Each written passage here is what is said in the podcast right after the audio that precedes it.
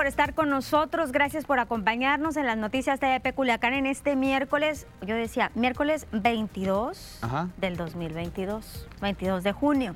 Venga, muchos números, muchos, dos, muchos dos, exactamente. Bienvenidos a la información, gracias por estar con nosotros. Primeramente los invito para que compartan la publicación y llegar a más personas. Estamos leyendo comentarios también a través de nuestro Facebook, las noticias TV Peculiacán, por supuesto, para que nos tenga ahí bien a la mano a la una y media de la tarde, recuerde, de una y media de la tarde a tres, demasiada información y nuestro WhatsApp también, Lupita. Nuestro número de WhatsApp a su disposición, si tiene alguna denuncia ciudadana, mándenos a, eh, a través del número 6674 1999 48. Como siempre le decimos, es importante que nos mande fotografía, video. Gracias porque día a día más personas nos mandan fotografía y video de su denuncia. Vámonos a las noticias. Vámonos.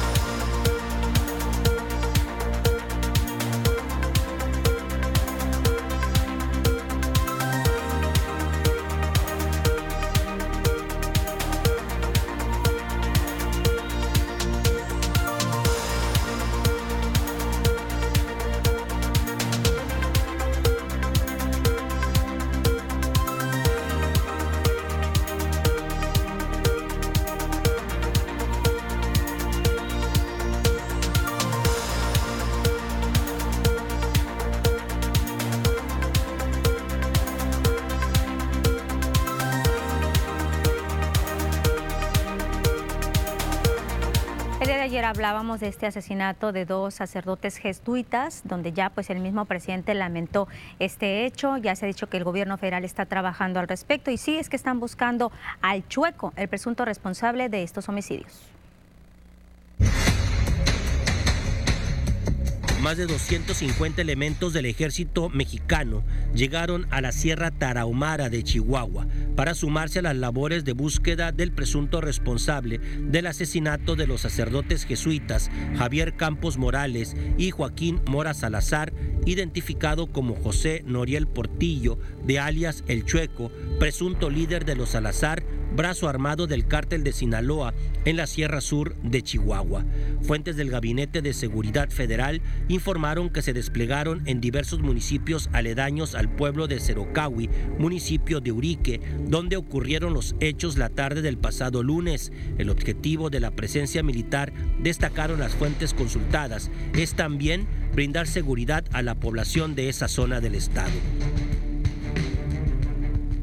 El chueco, José Noriel Portillo, presumiblemente encabeza actividades ilícitas en la región como extorsiones, secuestros, homicidios, robo de cobre y tala ilegal. En Urique y otros municipios también es buscado por el asesinato del joven norteamericano Patrick Braston Andrew, efectuado en octubre del 2018 en el sitio conocido como La Playita, localizado en el municipio de Urique sin dar su nombre, el presidente Andrés Manuel López Obrador afirmó que todo mundo sabe que José Noriel Portillo, alias el Chueco, fue quien llevó a cabo estos asesinatos de los sacerdotes jesuitas. Se está haciendo una investigación, hay ya elementos de la Secretaría de la Defensa Nacional que de inmediato. Hay una búsqueda, ya se tiene identificado al responsable, al homicida.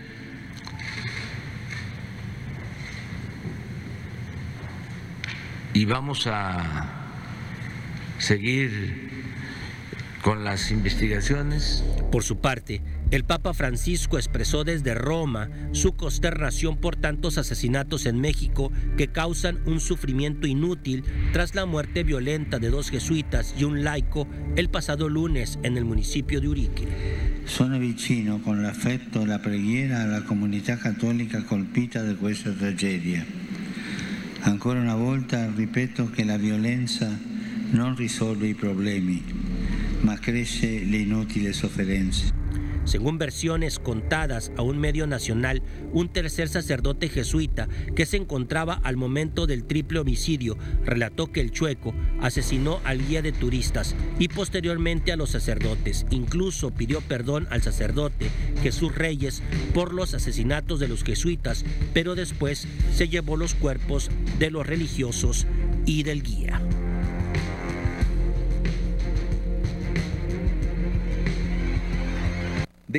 Estaremos atentos y dándole seguimiento a esta situación del asesinato de estos sacerdotes jesuitas. En otro tema, el presidente de México, Andrés Manuel López Obrador, pues eh, adelantó que este mes de junio podría presentar, podría enviar a la Cámara de Diputados una reforma constitucional para que la Guardia Nacional se convierta en un brazo de la Secretaría de Defensa Nacional, la Sedena, y si el bloque conservador la rechaza, que asuma su responsabilidad con el mismo discurso de siempre que plantea, se está militarizando el país. No se puede que la Guardia Nacional pertenezca a la Secretaría de Defensa. Lo que no quieren es que eh, avancemos y se garantice la paz y la tranquilidad con respeto a los derechos humanos. Porque lo que estoy proponiendo es que la Guardia Nacional pase a formar parte de la Secretaría de la Defensa, sea una rama como las Fuerzas Aéreas López Obrador refirió que el bloque conservador ha advertido que no aprobará ninguna de sus reformas porque están en una huelga legislativa, pero él insistió en que la reforma debe ser discutida. Y están bloqueando, pero yo tengo la obligación, el deber de presentar los cambios. Y si los rechazan, pues cada quien va a asumir su responsabilidad.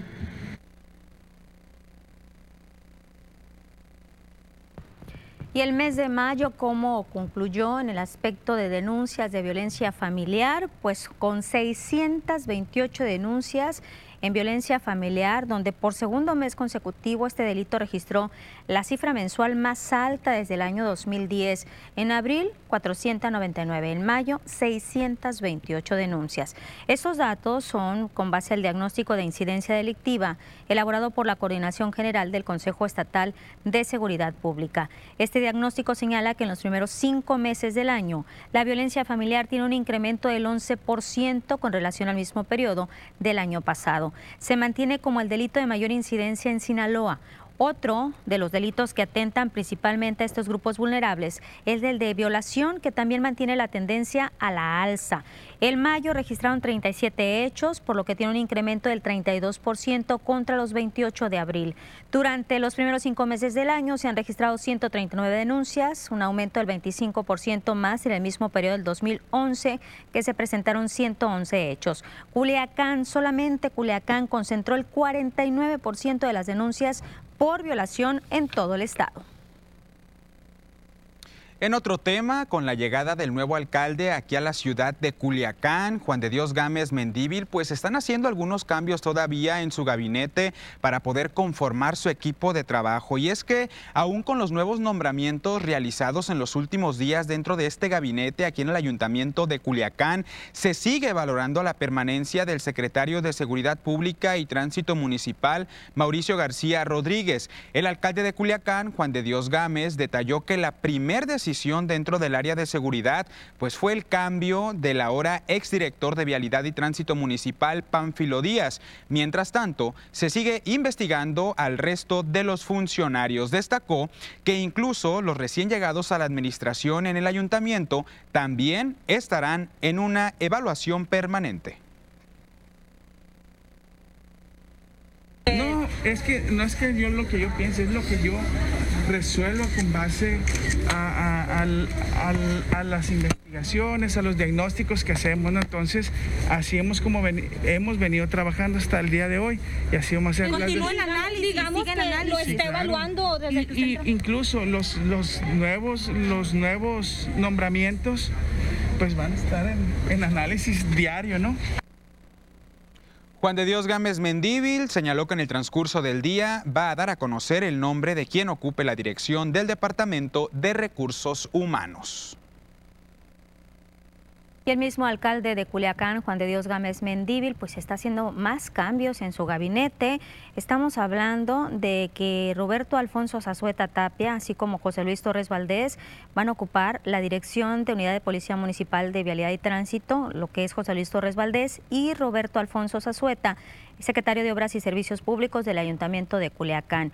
Luego del acto de toma de protesta, los funcionarios recién nombrados se comprometieron a desempeñar el cargo conferido con sujeción a las atribuciones que las leyes y reglamentos aplicables les otorgan. El alcalde les exhortó a conducirse con altos estándares de ética en su desempeño, con alta disposición al servicio de la población, sumándose así al objetivo fijado de generar bienestar social en Culiacán. En el tema policiaco, pues el cuerpo sin vida de un hombre que hasta el momento se encuentra sin identificar, pues fue localizado con huellas de tortura y atado de las manos y pies la mañana de este miércoles. Lo localizaron tirado boca abajo junto a unos basureros clandestinos que se ubican a un costado del camino de terracería que conduce a la colonia de ampliación El Barrio Alejido Siete Gotas al oriente de la ciudad de Culiacán. La policía municipal pues se trasladó al sitio para confirmar el hallazgo, al encontrar el cadáver, pues tenía los pies atados con un cable eléctrico y las manos con un mecate hacia atrás. Los datos precisan que al parecer presentaba impactos de bala y en el lugar pues no se localizaron casquillos de algún tipo de arma de fuego.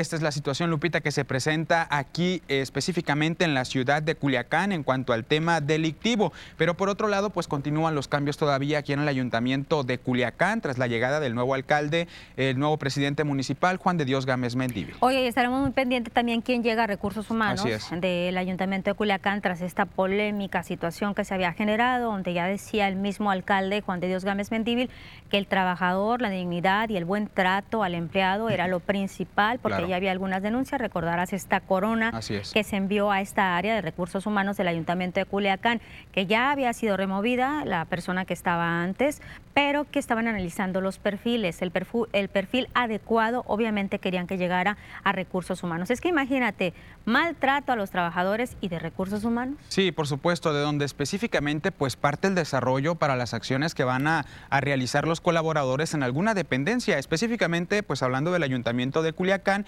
que ellos son quienes prestan el servicio todavía a la sociedad y que en diferentes ocasiones pues ya se ha manifestado a través de redes sociales principalmente las quejas en los diferentes departamentos del mismo ayuntamiento. Es una situación que también vamos a estar al pendiente, le vamos a estar dando un seguimiento para ver quién va a llegar a esta dependencia, bueno, el ayuntamiento de Culiacán en el área de recursos humanos. Oye, y se había manejado mucho de que probablemente podría salir el secretario de Seguridad Pública, Mauricio García. Ayer ya lo comentábamos aquí, que dice, pues por el momento yo sigo, lo que sí hubo cambios es en la unidad de vialidad y tránsito. Sale el comandante Pánfilo Díaz, llega otra persona en su lugar y se están analizando, pues también viendo, haciendo ajustes en el gabinete de Juan de Dios Gámez Mendíbil, que lo tiene que hacer, es entendible, pues tiene que poner a gente de confianza. No quiere decir que no estén funcionando los que están, sino simplemente pues es lógico que se den los cambios ante la llegada de un nuevo alcalde. Así es, reforzando su equipo de trabajo. Así es. Nos vamos a pausa, Ángel, y nosotros dónde seguimos transmitiendo. En nuestro Facebook los esperamos, las noticias TV Peculiacán.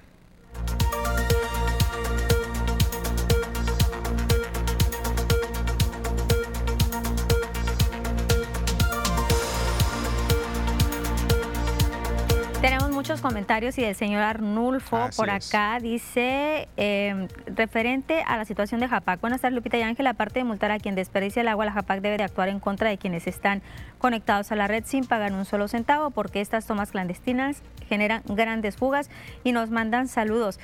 lee tú el otro comentario del señor Arnulfo. Este va para un compañero de trabajo. Les doy el contexto. Lupita subió una fotografía donde hoy en la tarde salió a reportear con Daniel Villalobos y dice, Ángel, totalmente de acuerdo con contigo. Qué feo acompañante de nuestra amiga Lupita. Y, comparte algunas risas. Dice, no te creas, Lupita, saludos. Señora Arnulfo, nada más. Feo. Nada más déjeme decirle que hubo corazoncito herido por Daniel. Ah, Silvia Cruz Carrillo dice, buenas tardes, Lupita y Ángel. Gracias, Silvia. Un abrazote. Gracias a todas las personas por estar con nosotros. Dejen sus comentarios, le damos lectura. Tenemos esta interacción, pues un poquito ya relajados aquí con ustedes. Platicamos, le damos seguimiento también a sus peticiones. Carrillita también. Carrillita también. En este caso, pues ya le tocó a Daniel, pero bien por todas las personas pues que nos hacen llegar sus comentarios, Lupita. Sí, gracias. Y también lo que nos dice de la situación de agua, de hay que cuidar el agua, estamos en plena sequía. Ayer creo que nos reportaron o antier una persona que hasta lava, ¿no? La banqueta o no sé qué era, no recuerdo, pero que sí estaba desperdiciando el agua. Cuando vemos una situación tan crítica en Nuevo León, ojalá que no lleguemos a ese extremo, Ángel, ¿no? Porque sí se están haciendo ahorita obras para estar eh, sacando agua, estos mantos acuíferos, los pozos que también están sacando en diferentes comunidades, pero pues no tenemos que confiarnos. Hay muchas eh, personas afectadas por la falta de agua. Por supuesto, poner de nuestra parte para seguir cuidando el agua. Regresamos a las noticias, ahorita leemos más comentarios.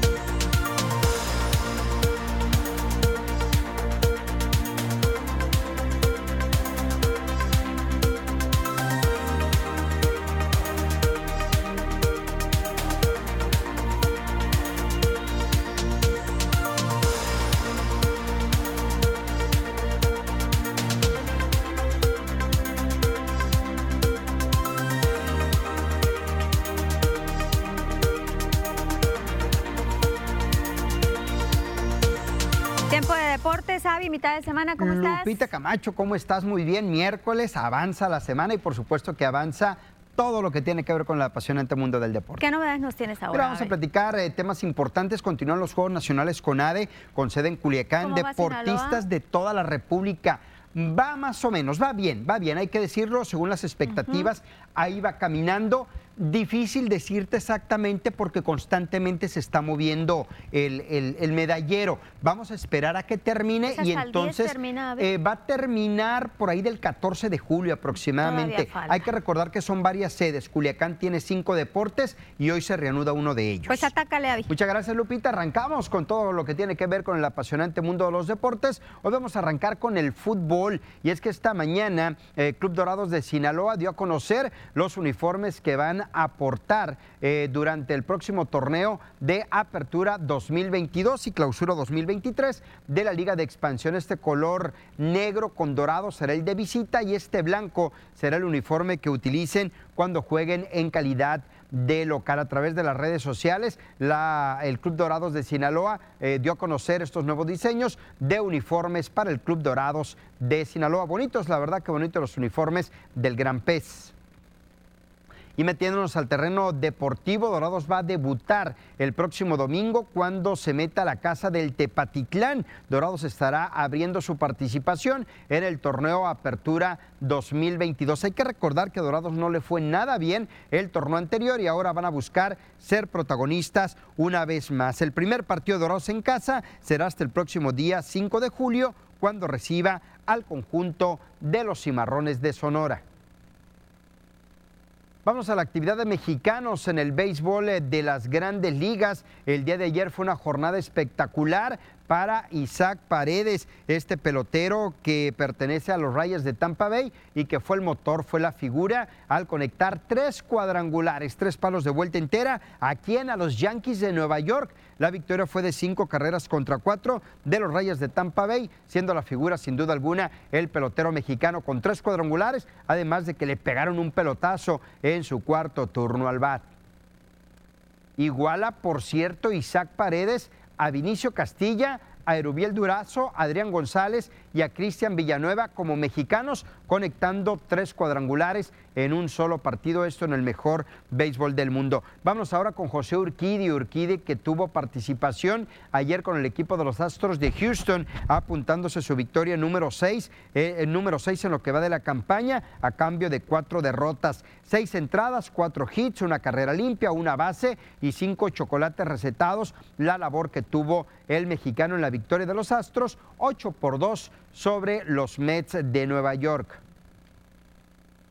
Le comento que Alejandro Kirk, este receptor de Tijuana, sigue dando de qué hablar en el mejor béisbol del mundo. Ayer conectó su cuadrangular número 7 de la temporada con el equipo de los Azulejos de Toronto, pero hace apenas unos minutos acaba de conectar su octavo cuadrangular de la campaña. El de hoy lo hizo frente al conjunto de los Medias Blancas de Chicago. Además de la gran campaña que está teniendo el tijuanense, está encabezando las votaciones como receptor en toda la Liga Americana para jugar en el partido de las estrellas próximamente en Los Ángeles, California. Vaya campaña del tijuanense con los azulejos de Toronto, que probablemente lo veamos como catcher titular de la Liga Americana en el Juego de las Estrellas.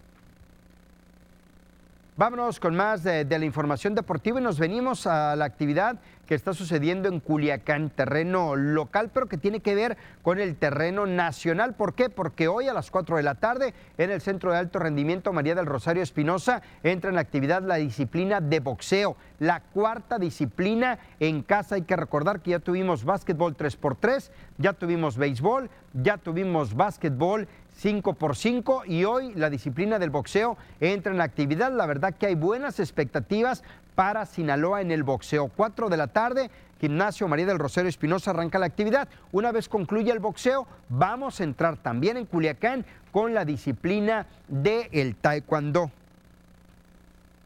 Vámonos con más detalles de la información deportiva y más de los Juegos Nacionales con ADE, pero este con sede en Baja California. Le comento que una medalla de oro y una de plata fue la cosecha el día de ayer en la gimnasia artística para la delegación de Sinaloa. Destacar a Aarón Ibarra Osuna, quien sube al podio para llevarse la medalla de oro, mientras que Gael Rosales logró una medalla de plata. Bien por Sinaloa en los Juegos Nacionales con ADE. Vamos a cerrar con temas del boxeo de la Universidad Autónoma de Sinaloa y es que se dio a conocer que a invitación del doctor Jesús Madueña Molina, rector de la Universidad Autónoma de Sinaloa, Juan Bulterri Soberanes, ex campeón nacional e internacional de peso ligero y welter se integra al equipo de trabajo de boxeo de la Universidad Autónoma de Sinaloa. De momento, lo más importante que está sucediendo en la información eh, deportiva, por supuesto que vamos a estar atentos a lo que suceda en las primeras jornadas en eh, lo que es el boxeo de los Juegos Nacionales CONADE. Hoy a las 4 de la tarde, insistimos, arranca la actividad en el gimnasio María del Rosario Espinosa Lupita. Oye, y los mexicanos bien por su papel en grandes ligas, Excelente. El de Mazatlán, Urquidi, el sonorense Isaac Paredes y el de Tijuana, fíjate, el de Tijuana no es que haya sido criticado, pero si tú lo ves pasadito de peso para ser un deportista de alto rendimiento, es receptor, pero vaya que si le suena la pelota y está nada de integrar el juego de estrellas de la Liga Americana en grandes ligas. Eso no cualquiera. ¿eh? Y te decía de Julio hace días que hizo buen papel también. Un buen papel que obtuvo su victoria número 4 en lo que va de la temporada. Seguramente a Julio lo veamos subir a la lomita entre viernes y sábado. Estaremos atentos a la próxima salida del pitcher zurdo de Culiacán, que viene en ascenso su trabajo esta campaña. ¿eh? Muy bien, Avi, pues nosotros vamos a pausa y seguimos en las noticias de Culiacán.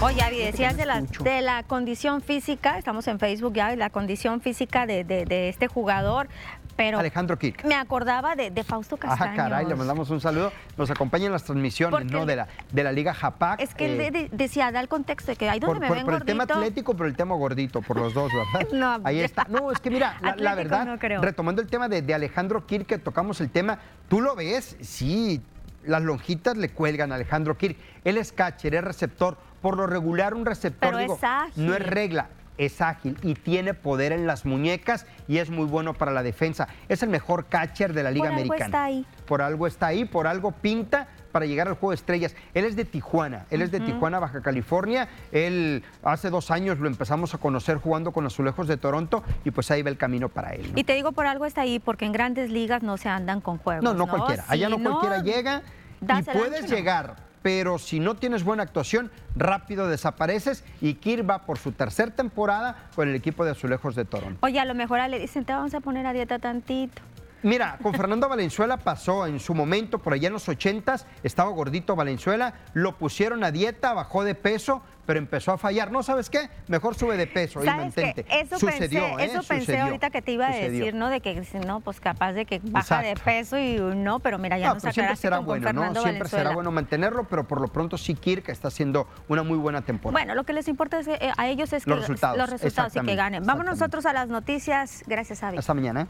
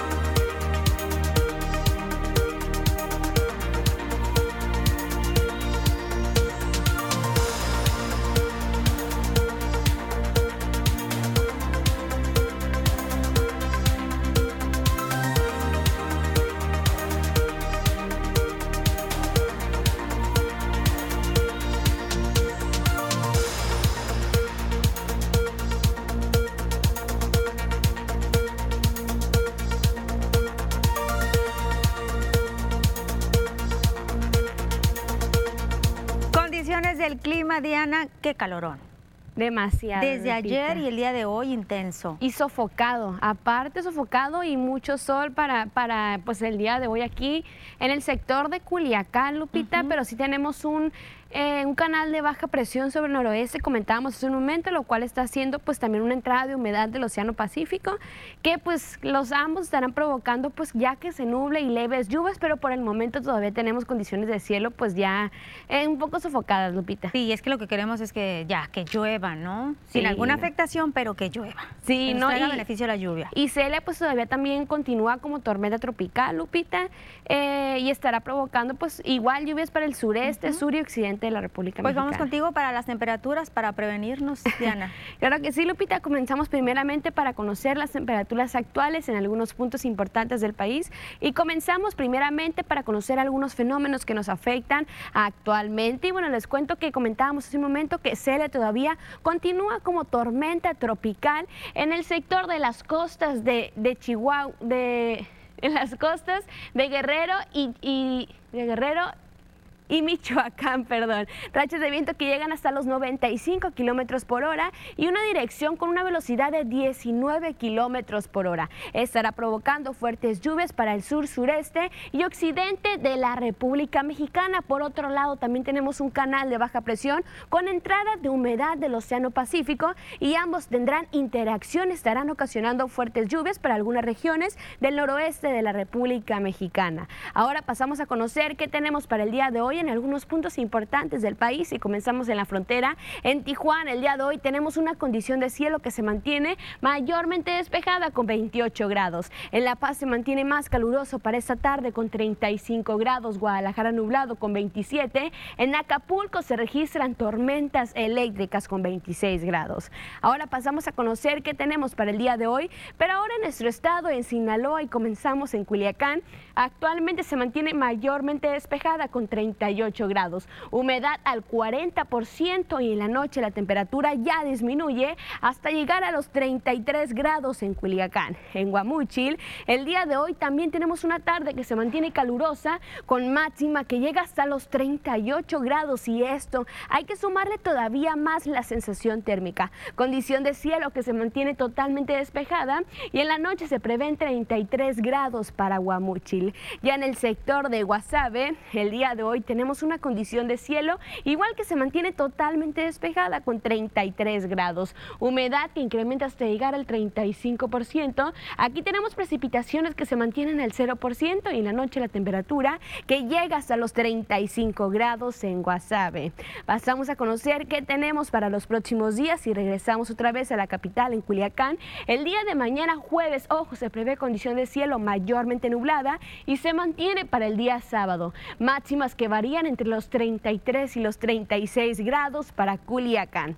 En Guamúchil, el día de mañana jueves tenemos una condición de cielo para el sector de Guamúchil, ya que se mantiene más nublada. Las máximas que van a variar entre los 35 y los 36 grados. Aquí sí podemos ver un viernes parcialmente nublado. Ya para finalizar en el sector de Guasave, aquí tenemos también máximas calurosas que varían entre los 35 y los 36 grados y los próximos días se mantiene nublado en el sector de Guasave. Hasta aquí el reporte meteorológico. Continuamos contigo, Lupita. Y es que vemos estas temperaturas, Diana, de 35, 36 grados, pero hay que sumarle todavía, ¿no? La sensación que vamos a tener, que yo creo que más de 40, Diana. Sí, es lo que comentaba hace un momento, Lupita, en el sector de Guamuchil, una temperatura que llega hasta los 38 grados, Lupita, no significa que las personas pues sientan esos 38 grados, sino que la temperatura, temperatura perdón, incrementa todavía más lo que sentimos, ¿no? Igual en el sector de aquí de Culiacán, pues sí tenemos una máxima calurosa más pues la sensación térmica que llega a tener, ¿no? Pues mucho cuidado con el calor. Ahorita vamos a estar hablando de cuántos casos hay de golpe de calor aquí en Sinaloa, pero esto apenas está iniciando, por eso digo, mucho cuidado, hay que atendernos.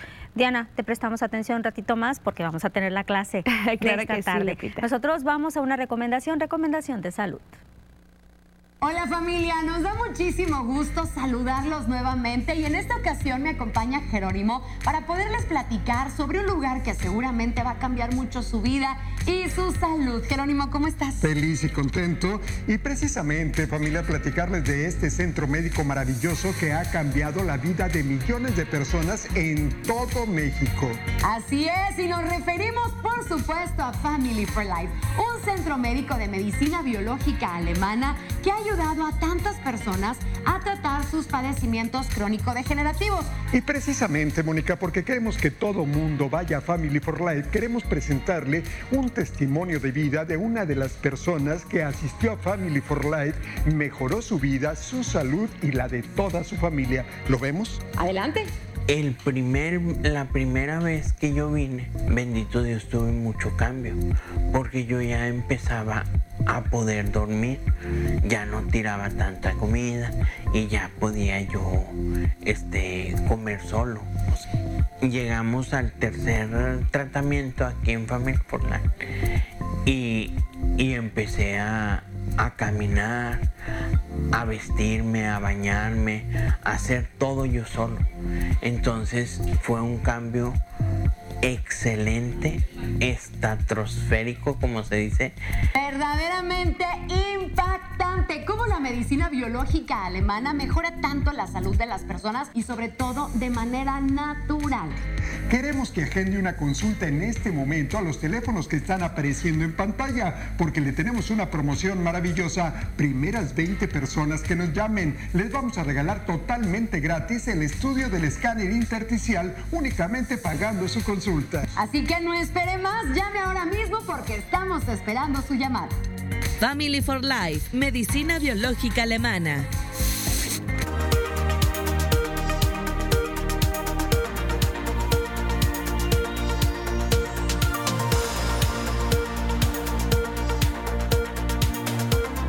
Mira, hay un comentario en el Facebook, no sé si lo tengas tú, Ángel, dice Manu Los, dice, los maltratos de los que hablan los del ayuntamiento ha de ser que les exigían trabajar ocho horas, que les exigían puntualidad, que no les permitían perder el tiempo en horas de trabajo y no les daban permiso para faltar, entre otros maltratos. Es lo, es lo que se refiere al área de recursos humanos. Así es. Está un comentario más de María Salazar. Dice, buenas tardes, Lupita, está fuerte el calor, demasiado sí. fuerte. Hay que de verdad tomar, de verdad tomar precauciones si van a salir a, la calle, si van a salir a cualquier pues mandado y si se van a exponer al sol, el bloqueador y constante agua para evitar casos de deshidratación. Y es que también estás en tu casa, Ángel, y si no tienes prendido el aire acondicionado, es un calorón tremendo, ya no hayas donde ponerte, ni qué ponerte, ni qué quitarte. Mucho cuidado, siempre lo hemos dicho, por las afectaciones, golpe de calor. Y esto, si no nos cuidamos, si no cuidamos el golpe de calor o la prevención para golpes de calor, puede llegar hasta una situación de fallecimiento, Ángel. Así es que mucho cuidado con los niños, con las personas adultas y si van a trabajar, tienen que trabajar fuera de su casa la intemperie, pues mucho más cuidado. La ropa indicada, hasta te dicen que de manga larga, ¿no? Con tela delgadita, pero mucho líquido. No bebidas embriagantes, porque eso deshidrata, pero sí, agua, agua y, también, o sueritos. Y también muy importante, si tienen mascotas, pues tenganlas, eh, tenganlas resguardadas en un espacio, tenganles eh, mucha agua, tenganles comida, porque pues también ellos sufren calor. Sí, si no, ya sabemos a dónde les vamos a mandar. Así es, ya sabemos. Regresamos a las noticias.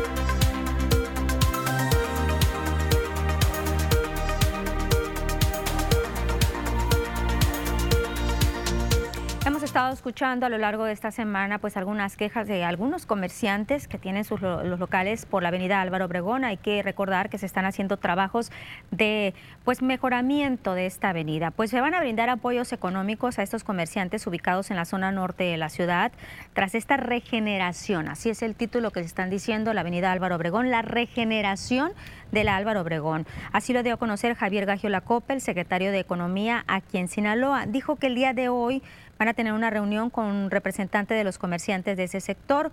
Son 145 comercios afectados que también atenderán las micro y pequeñas empresas de calles aledañas.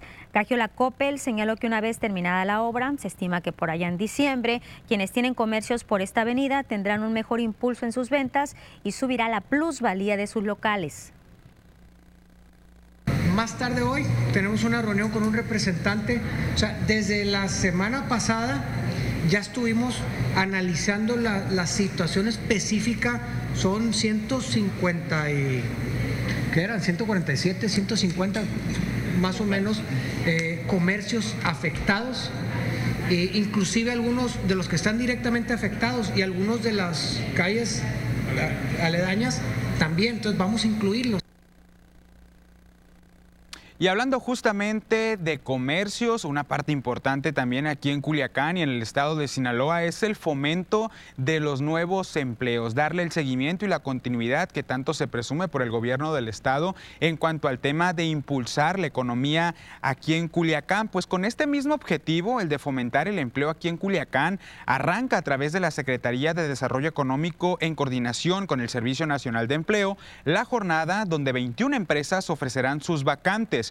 Al respecto, la reciente titular de la Secretaría, Janet Fabiola Tostado Noriega, pues destacó que con dichas empresas serán aproximadamente 465 vacantes las que ofrezcan, las que se ofrezcan con el destino de brindar una bolsa de trabajo con capacitaciones para los ciudadanos. Se estarán recibiendo a los interesados de 9 de la mañana a 3 de la tarde, ahí justamente en el Ayuntamiento de Culiacán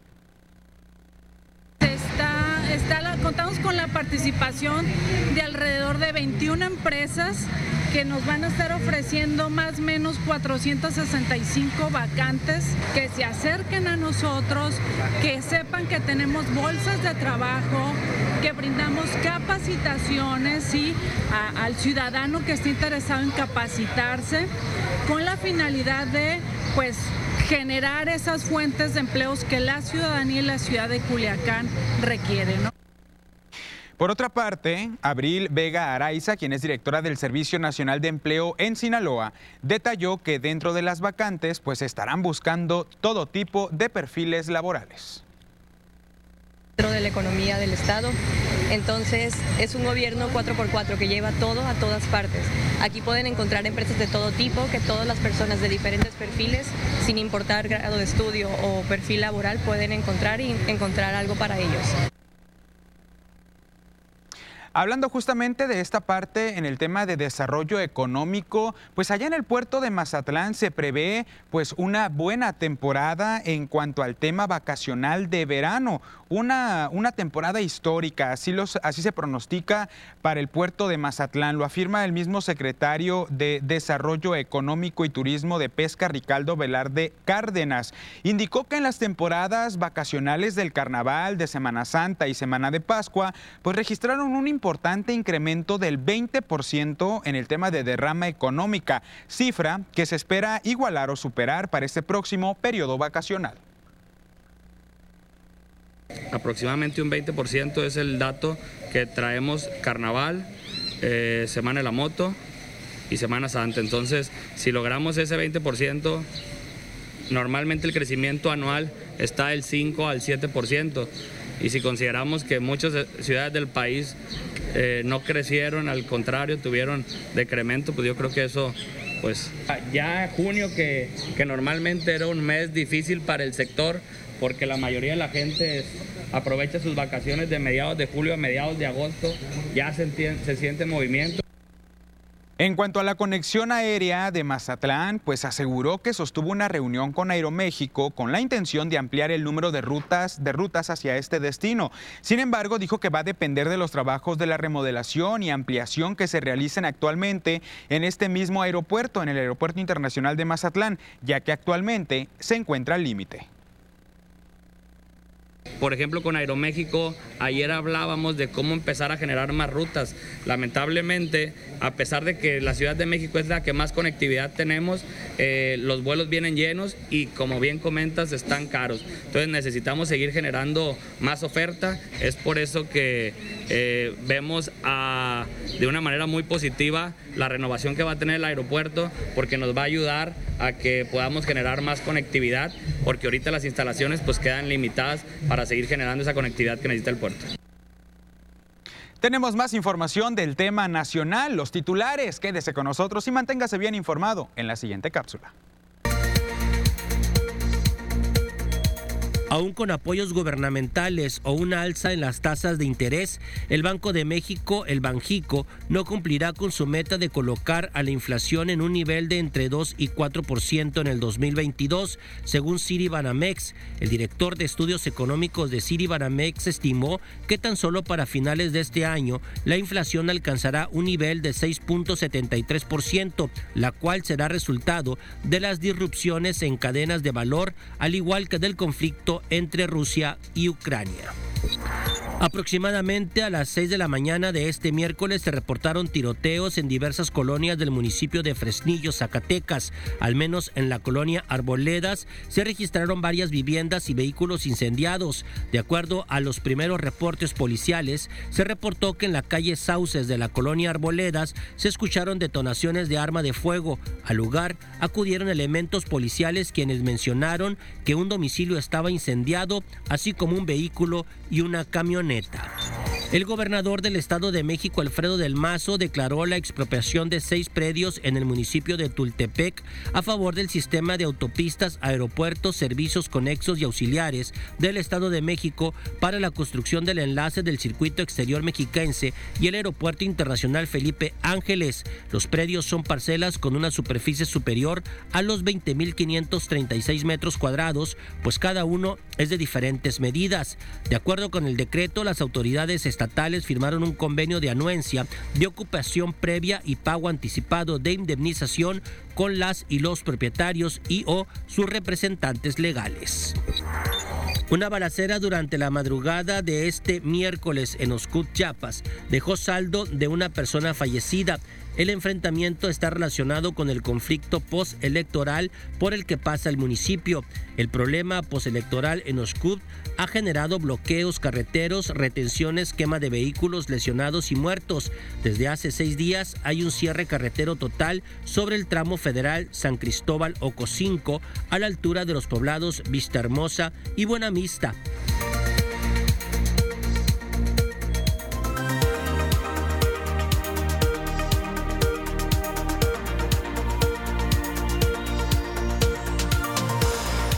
Nosotros transmitiendo en el Facebook y bueno, Ángel, hay una respuesta ya por parte de las autoridades estatales a estos comerciantes de que pues han puesto su queja de que sus ventas van a la baja por esta regeneración que se está haciendo en la avenida Álvaro Obregón. Claro, lo señalaba el día de hoy en conferencia de prensa el secretario de Economía aquí en Sinaloa, Javier, Javier. Coppel, 145 comercios los cuales pues se están viendo afectados y que están alzando la voz para que desde el gobierno del estado le puedan dar un seguimiento y los puedan apoyar eh, principalmente de manera económica por las bajas ventas que ya se empezaron a registrar por la regeneración de esta avenida, la avenida Álvaro Obregón. Les van a estar dando un seguimiento. Hoy por la tarde el secretario tenía una reunión con un representante de, los comerciantes para ver en qué situación va a quedar y esta obra que finaliza hasta fin de año. Pero no nada más son para el Obregón, ¿no? Porque también dice las calles paralelas. Así es, negocios para aledaños. los comerciantes también. Claro, negocios aledaños a esta avenida por la zona norte de la ciudad de Culiacán, haciendo referencia al apoyo económico que les van a brindar. No sé, eh, le preguntamos por la cantidad, no dijo todavía, la reunión apenas iba a ser el día de hoy para ver qué seguimiento les da. Sí, yo, creo que tienen que ver las necesidades, hay que decirlo que cada local pues tiene sus necesidades muy específicas, por eso no se puede dar un monto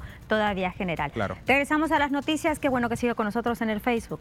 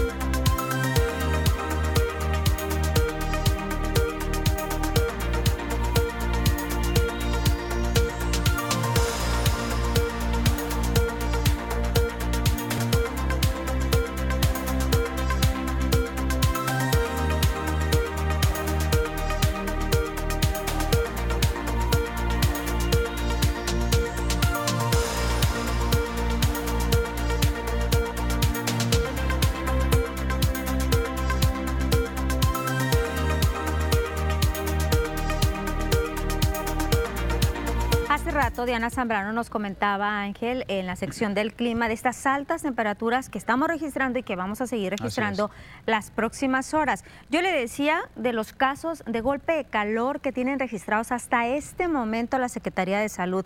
Es que habla de ocho casos. El secretario de Salud, Cuitláhuac González, señaló que estos casos son tan solo lo que va de este mes de junio. En la entidad dijo que la recomendación es que la actividad física pues, se realice en espacios techados, que las aulas tengan abanicos, aires acondicionados, buena ventilación, así como espacios para hidratarse. El secretario de Salud en Sinaloa recomendó a los maestros que los alumnos, las alumnas hagan deporte, pero en el mejor horario, que no esté haciendo mucho calor, para que no tengan complicaciones por las altas temperaturas. El funcionario estatal comentó que van a buscar apoyar colonias vulnerables con la entrega de suero vida oral. Platiqué con el doctor Kenny Insunza, le pedí que por favor tuvieran los suficientes electrolitos para estar dispersando en la, en la sociedad y que en aquellas comunidades o en aquellas colonias donde mm, sabemos que son más precarias, se les pueda apoyar y que estar llevándoles el, recurso este, ¿no? Del, del vía. Y es que también ya queremos que llueva, Ángel, y ya vemos que pues no más no, las lluvias generalizadas aquí en Sinaloa no están registrándose por el momento. Y el secretario de Agricultura y Ganadería, José Jaime Montesalas, dijo que el día viernes se va a iniciar con el bombardeo de nubes, ya que según modelos matemáticos se van a presentar las condiciones óptimas para implementarlo. Pese a que no se puede calcular la reacción de las nubes ante el bombardeo, va a coincidir con el inicio de la temporada de lluvias, esperando combatir la sequía que afronta actualmente en nuestro estado. Ya fijamos la hora, el viernes se va a dar, ah, ya empezó a haber eh, condiciones climáticas y va a haber, eh, según los modelos matemáticos que tienen ellos para eso, el viernes hay óptimas condiciones para iniciar.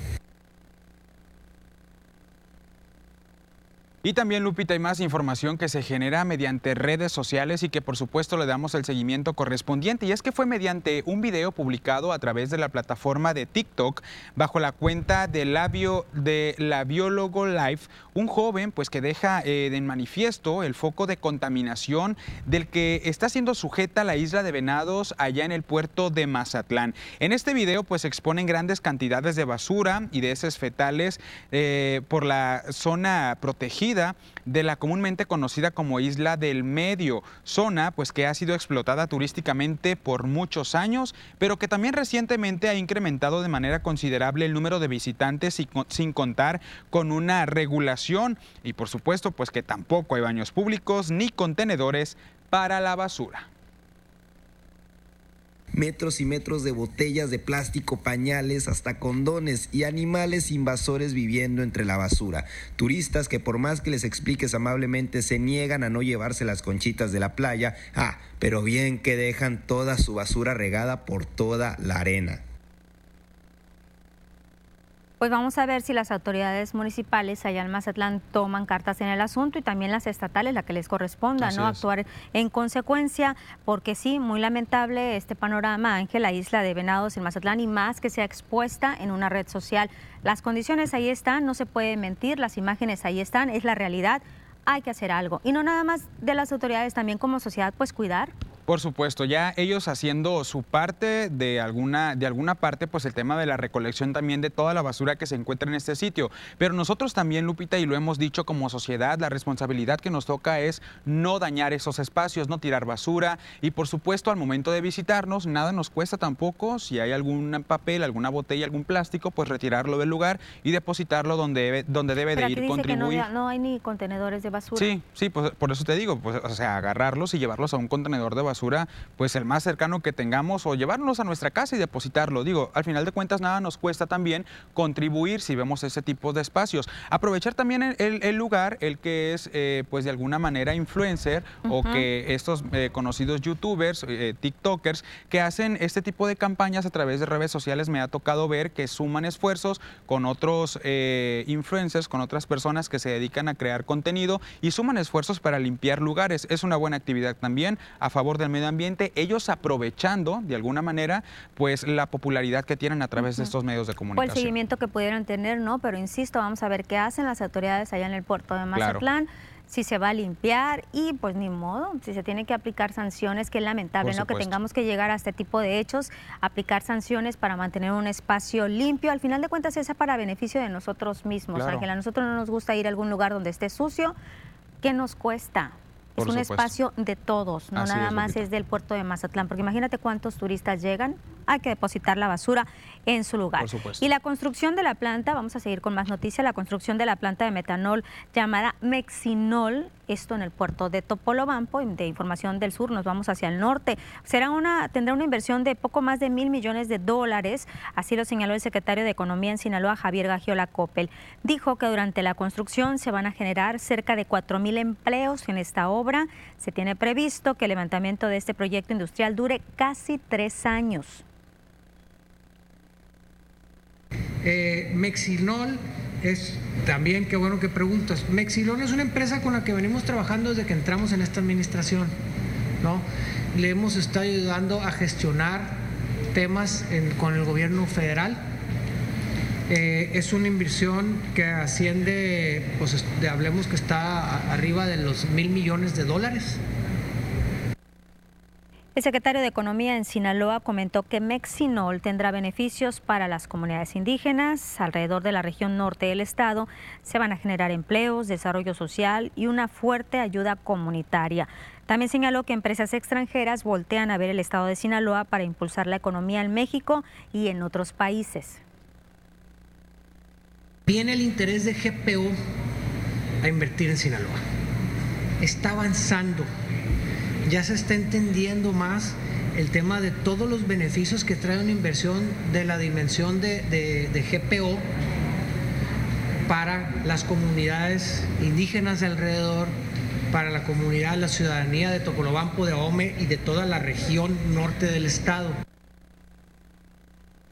Y un grupo indígenas pues se manifiestan también a favor de la planta de fertilizantes. La representante del Centro Ceremonial de la Florida se manifestó a favor de este proyecto, la planta de fertilizantes allá en el puerto de Topolobampo. Silvina Valenzuela señaló que la mayoría de, de quienes pertenecen a este centro pues han recibido la información correspondiente sobre todos los beneficios que se tendrán al contar con esta empresa en la región y que poco a poco han ido convenciendo a los habitantes de las comunidades comunidades a que sean parte de la consulta. Pues gracias a Dios, yo en mi comunidad, cual yo represento el Centro Ceremonial de la Florida, yo no tengo problemas ahí porque todos estamos a favor. Todas las comunidades que abarca el Centro Ceremonial estamos a favor. Sí, hay compañeros que sí están este, inconformes con esa planta, pero pues ahí vamos a tratar de convencer. nosotros tenemos reuniones cada ocho días, los cobanaros, y, y platicamos, dialogamos y decimos que vamos a tratar de convencer, porque muchas veces son otros intereses, pues que van otras personas ajenas a, decirles que va a explotar, a decirles que, que no es de gran beneficio, pero nosotros sabemos que sí es de gran beneficio esa planta. Destacó además que han solicitado a los empresarios de GPO que los compromisos adquiridos sean bajo la firma de un notario para que las promesas, pues que ellos mismos han recibido de mejoramiento en estas comunidades, se hagan realidad. Los representantes del GPO y nosotros les estamos diciendo que queremos las cosas, los compromisos de ellos y a los pueblos indígenas, qué es lo que les van a, prometer y que sea firmado bajo un notario público, no nada más de palabras, con un documento y firmado lo que las comunidades indígenas quieran. Por eso es la consulta, porque yo les digo a los compañeros de Oriente, aquí ustedes se van a manifestar, si están a favor, pero también digan qué beneficio nos va a traer la planta. Nosotros apoyamos abiertamente el, proyecto de GPO. Nos damos una pausa, nosotros seguimos transmitiendo nuestro Facebook, Ángel. Las noticias de Peculiacán, los esperamos.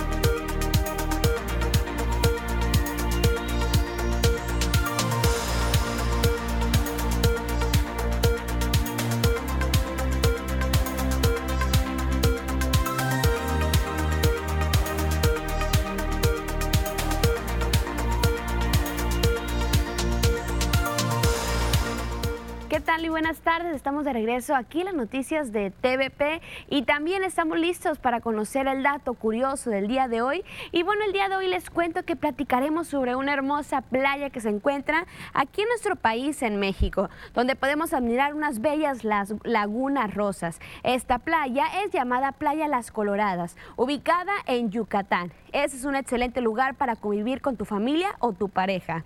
Este lago salino en Yucatán es único en el país por su color. Pero bueno, todos nos, nos preguntamos a qué se debe este color rosa. El alto contenido de microorganismos, en específico de una halobacteria y una alta salinidad provocan ese color tan particular. Se dice que la halobacteria es el responsable del, del color rosa del agua, ya que sus membranas son de un color púrpura. Este tipo de organismo se suele encontrar en el agua muy saturada de sal. La playa rosa de Yucatán es parte del municipio del río Lagartos, una pequeña comunidad donde el pueblo se dedica principalmente a la industria de la sal. Algo que hay que tomarse en cuenta es que las personas no pueden sumergirse en estas playas ya que es poco recomendado debido pues que tiene una enorme cantidad de cristales que viven en el líquido que puede dañar la piel. Se sugiere ir en los meses de marzo y agosto, de preferencia a mediodía, ya que el sol maximiza su color durante estos meses. Y bueno, hasta aquí el dato curioso del día de hoy. Espero que les haya gustado estas bellas playas y bueno, ya se acerca la temporada para visitar pues esos lugares. Hasta aquí el dato curioso del día de hoy. Continuamos y nos vamos a una pequeña pausa.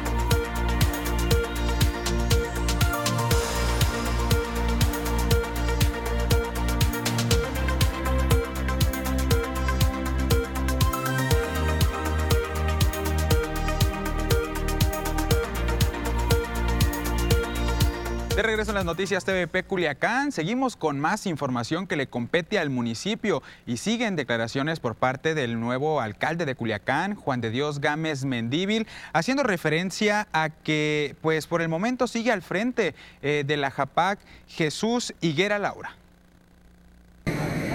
La Junta de Agua Potable Culiacán es la única junta de agua potable en este momento eh, con unas finanzas sanas que su, evaluación del servicio es bastante positiva, no solamente a, nivel estatal, sino también nacional.